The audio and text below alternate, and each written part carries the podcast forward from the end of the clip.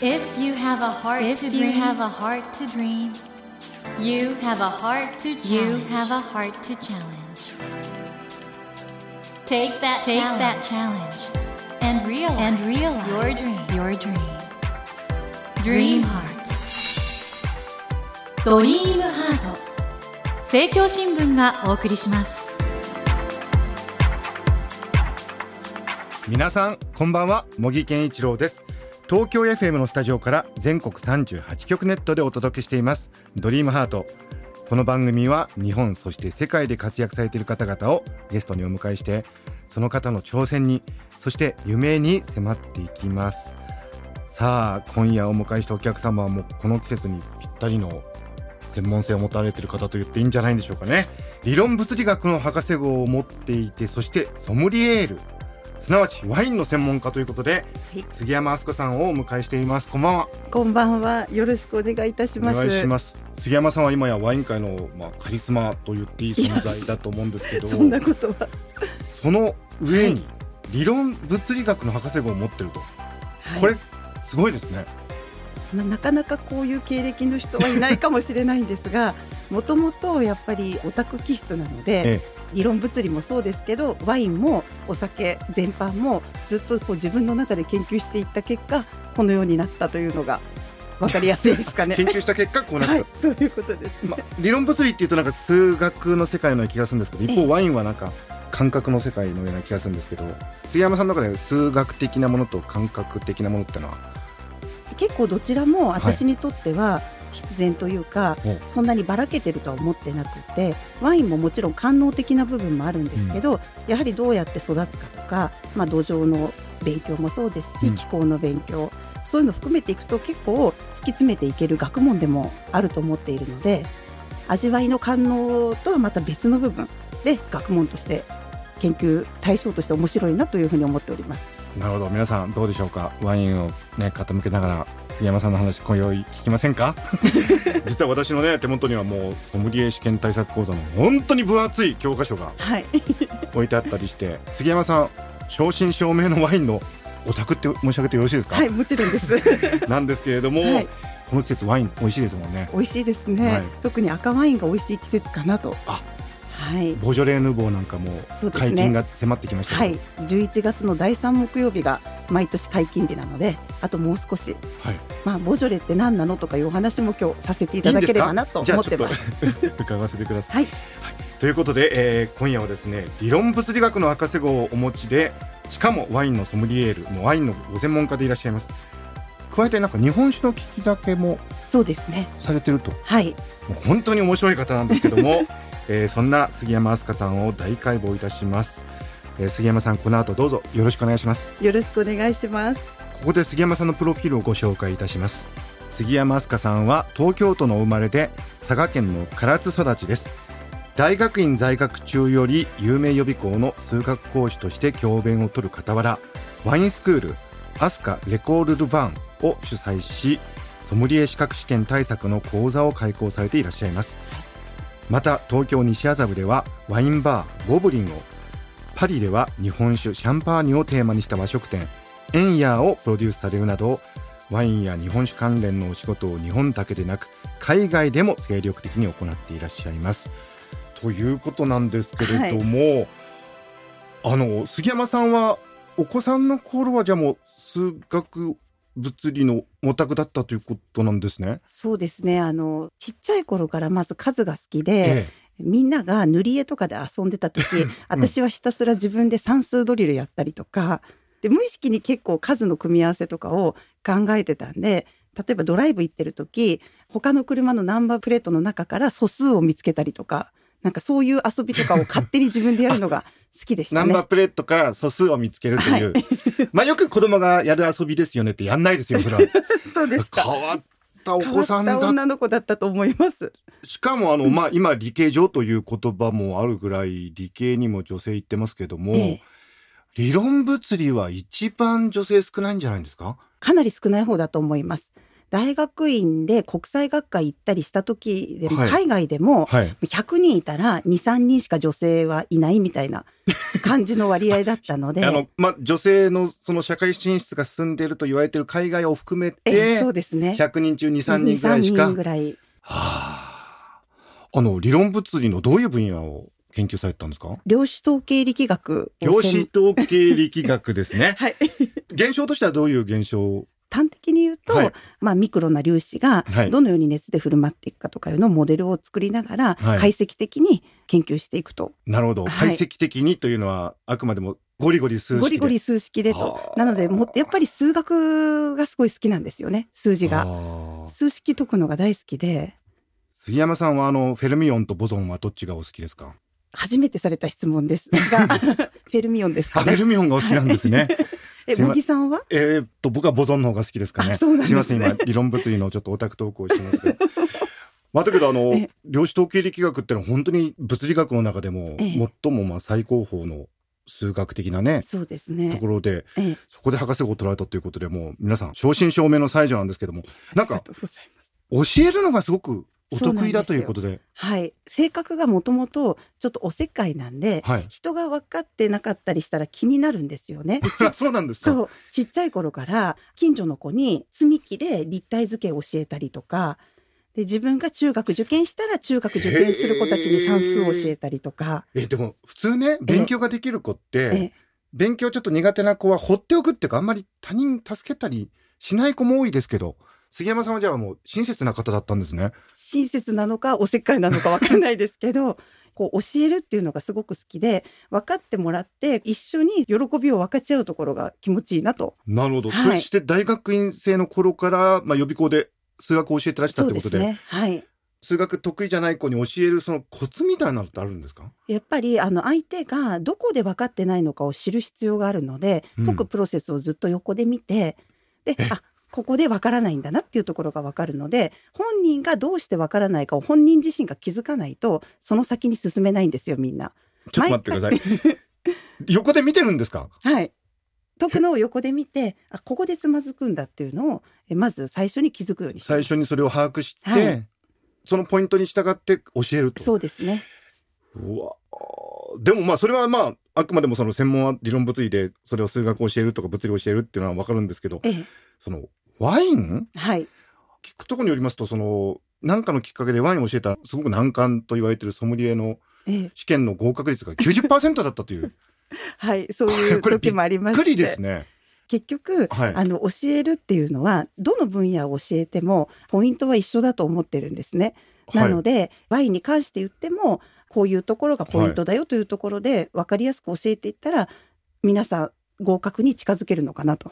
私ね実はあのソムリエ試験対策講座の教科書はい、地図もあってえウルグアイなんかも最近はちょっとそうなんですよね。入ってきてるっていうはい、これあの素粒子物理と同じぐらい 難しいっていうか複雑ないろんなことを覚えなきゃいけないんですそうなんですね。よね。なんであの試験レベルっていう意味においては、まあ、ええ私も予備校業界にいるので、ええ分かりやすく言うとセンター試験の世界史のような感じです。世界中のワインのことを勉強して地理も知ってなければいけないし。すっごくわかりやすかったですね今、はい、あセンター試験の世界史ぐらいの知識がないとソムリエ試験は受からない受からないんだ。はそれのもうちょっと難しいところもあるかなと官能的なものが加わるので二次試験でテイスティングがあるので、私今反省しました。いつもあの私ワイン酔っ払ってソムリエのねええバッジつけてる方いろいろ気楽にお話しさせていただいたんですけどもうこれからはもういつまで正して。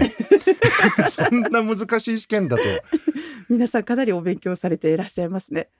今その学校であのワインスクールですね、はい、教えてらっしゃると思うんですけど、ええ。そのどういう方がいらしてるんですか？もちろん職業としてソムリエの資格を取って、はい。ワインのプロとして生きていきたいって方もいらっしゃいますし、はい。あとはワイン愛好家の方々でやはりワインって、まあ、今日本でも本当に日常的にすごくご家庭でも飲まれるようになってきてると思うんですけど、自分が飲んでるワインって何を飲んでるかあまり分かんなくて白赤っていう感覚だけで飲んでる方って多いと思うんですけそれど僕もそれに近いところもあるんですけど。ええ。なんで逆に言うと、はい。知ったらより選び方も上手になりますしよりお食事との相性とかマリアージュで楽しめるってこともあるのでそういうワイン愛好家の人はより知りたいっていうことでお勉強されてらっしゃいます。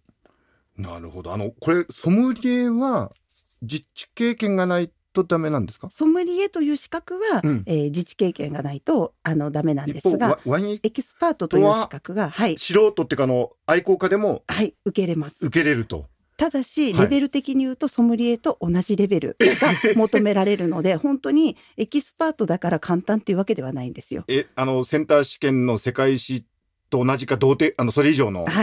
知識がないと知識がないと。いやー我々ワイン飲んで酔っ払ってるだけだからな。ええ。でもやっぱり、例えばお寿司屋さんに行って、はいはいはい。今日美味しい大間のマグロ入りましたって言われるとテンション上がるじゃないですか。はいはいはい。でもあれはやっぱり大間のマグロが美味しいってことを知ってるからよりありがたさが増すというか、そういう意味でワインも知ってから楽しむとより美味しく味わえるってところはあると思います。ですよね、はい。ちょっと反省しました。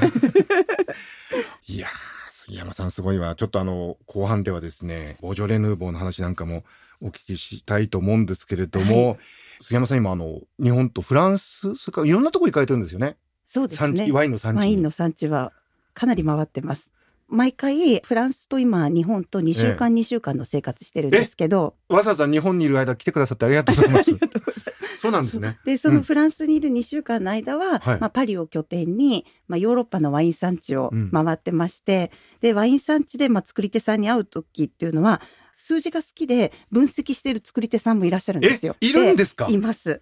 自分でラボ作って例えばもうその酸度とか糖度とか、うん。全てにおいて自分で全部測って、はい。で気候とか見ながら湿度とか見ながらそのワインを作っていくっていう作り手さんももちろんいらっしゃいますし最近。ワイン作りも科学になってきたってことですね。えではあ。そうじゃなくてももちろん感性でええ。ずっと代々受け継がれた手法で作ってらっしゃる作り手さんもいらっしゃいます。うーん。なんでどっちもありですね。まあリスナーの方にはねええワイン詳しい方もいらっしゃると思うんですけど僕なんか本当にもう素人なんでこの季節だとあのボジョレ・ヌーボー？はい、そう気になるんですけどあれはもともとどういうワインなんですか？あのよくボジョレが薄くていまいち好きじゃないっていう声も聞いたりすると思うんですが、もともと赤ワインとボジョレのヌーボーっていうのは全く作り方が違うんですね。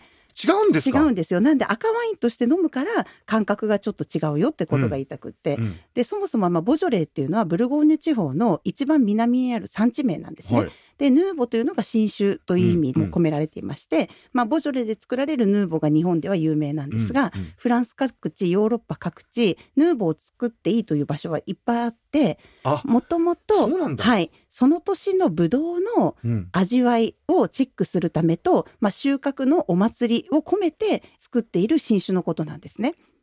ああ、はい。じゃあもうそもそもじゃあ作り方とか意味合いが違うと。違います。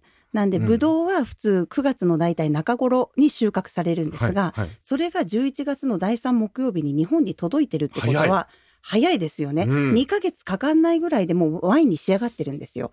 なので普通は赤ワインっていうのはブドウを潰して皮と種と一緒に醸しながらアルコール発酵させて樽で1年ぐらい寝かせてワインにしていくんですね。はい。でもボジョレ・ヌーボの場合、まあ、ヌーボの場合ですね。はどうするかって言ったら皮と種を醸すというよりかはあの二酸化炭素の気流中でブドウをこう自分で細胞内発酵させていくんですねプーッと膨らんでいってブドウ自身が。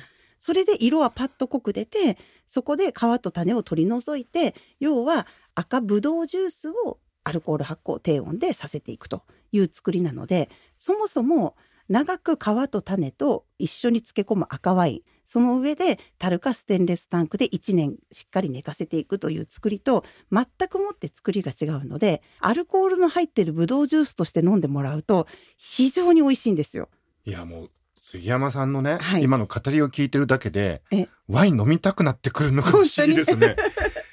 うわそうなのか、ええ。これなんでね日本でボジョレ・ヌーボーがこんなにもブレイクしたというええ。なんか日本の文化とのなんか相性が良かったっていうのもあるんですか？まあ、もちろん宣伝も上手だったっていうのはあると思うんですが、そのヌーボーって意外にやっぱり軽やかなので、うんうん。和食との相性もまあいいですしマリアージュってマリやつですね。アージュってやつですね。ええ。はい、で日本人のちょっとお祭り好きな感覚ともうん。合ってたのかなと。確かに。好きですもんね。ね。解禁したってみんなでパンと。てそうみんなで空港の近くで飲んだりとか。そう。そういう日本人の気質にも合ってたのかなと思います。日本のワインも最近ね随分注目されてきてあの、はい、今回お出しになられてるソムリエ試験対策講座の中でも。日本の賞は分厚いですもんね。地図がついてて、そうですね。北海道の地図なんかもねえ？随分重要な産地になってきたという。そうですね。山梨県、長野県、北海道、やっぱりもう暑い産地です、本当に。これ日本のワインって今後どうなりますかね？いや、ますますレベルは上がっていくと思います。で、まだまだ正直な話、海外に行くと、え、日本でワイン作ってるの？っていう質問から始まることも実は多いんですよ。なるほど、先日ニューヨーク行った時は、うん。フランスよりもニューヨークの方が日本でワインを作ってるっていうのがこんなに知られてないんだあってまだまだ。まだまだっていうを、のをすごい感じたので、え。まあ、日本のもともと固有の品種である甲州という白ぶどう品種があるんですえが、甲州ってのは日本固有の品種なんですか、はいそうなんですよ。それすらも知らないというね。なるほど、ででそれは今国際的にも甲州という名前で輸出まあ日本から見たら輸出ですね。出していいよというふうに認められたブドウ品種名になってますので、はいはいはい。そういう国際品種として今甲州という名前が上がっています。リスナーの方ね、ちょっとやっぱり杉山さんの話聞いてるともう実際に飲みたくなると思うんですけど、この実際にされている西麻布のワインバー、ゴブリン、これはどういうお店なんですか？あのゴブリンの方は基本的にスタッフはみんなソムリエの資格を持っているというのをえ前提として皆様にいろんなワインを楽しんでもらいたいということえで、うん。グラスで白ワインも赤ワインも20種類以上ずつ開けてまして、で今日の気分に合わせてあと、え。あのシェフはあのフランスで長く修行したシェフが九州特にまあ唐津とかの糸島とかのお魚とかお野菜を中心に素材の味を生かした感じでお料理させていただいております。わあ、これはもう行くしかないお店ですね。そしてあのパリでは日本酒とシャンパーニュをテーマにした和食店、エンヤをプロデュースされているということで、はい、これパリのどこのあたりに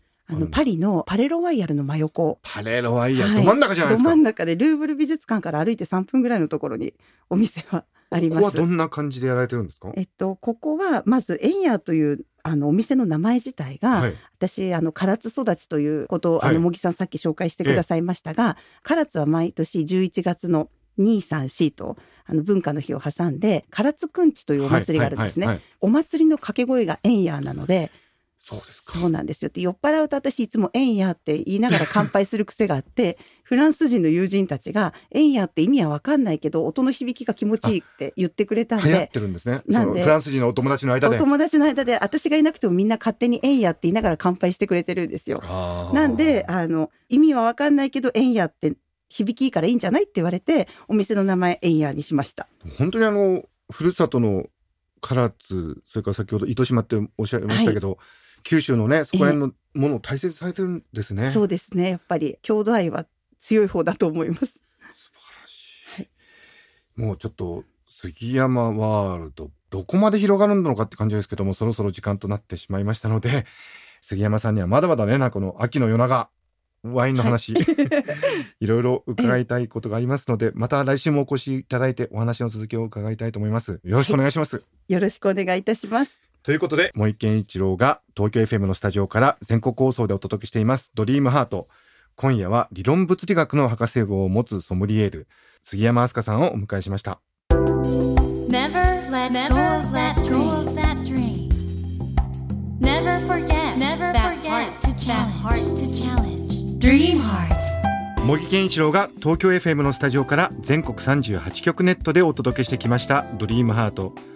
今夜は理論物理学の博士号を持つソムリエール、杉山飛鳥さんをお迎えしましたが、いかがでしたでしょうか？ね皆さん思うでしょ理論物理学とワインどういうつながりなんだろうと。お話ししてると本当に納得しますしね。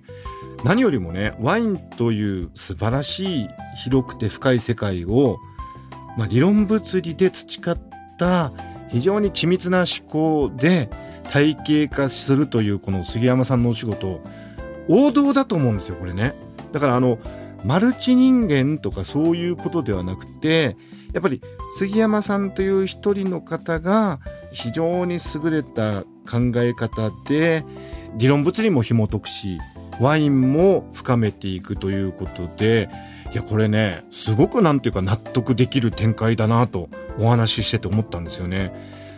まあワインお好きな方多いと思うんですけど理知的にちゃんと突き詰めてシステム的に考えたら一気になんか分かりやすくなる？分かりやすいんですよ杉山さんのねワインの話って。ぜひあの興味持たれた方は杉山さんのねご著書もぜひ機会があったらお手に取ってみていただきたいと思います。さてドリームハントのホームページでは1000円分の図書カードに番組特製のエコバッグをつけて毎週3名の方にプレゼントしています。番組へのご意見などメッセージをお書き添えの上ドリームハントのホームページよりご応募ください。お待ちしています。来週も理論物理学の博士号を持つソムリエール杉山飛鳥さんをお迎えします。どうぞお楽しみに。それではまた土曜の夜10時にお会いしましょう。ドリームハートお相手は森健一郎でした。ドリームハート。政教新聞がお送りしました。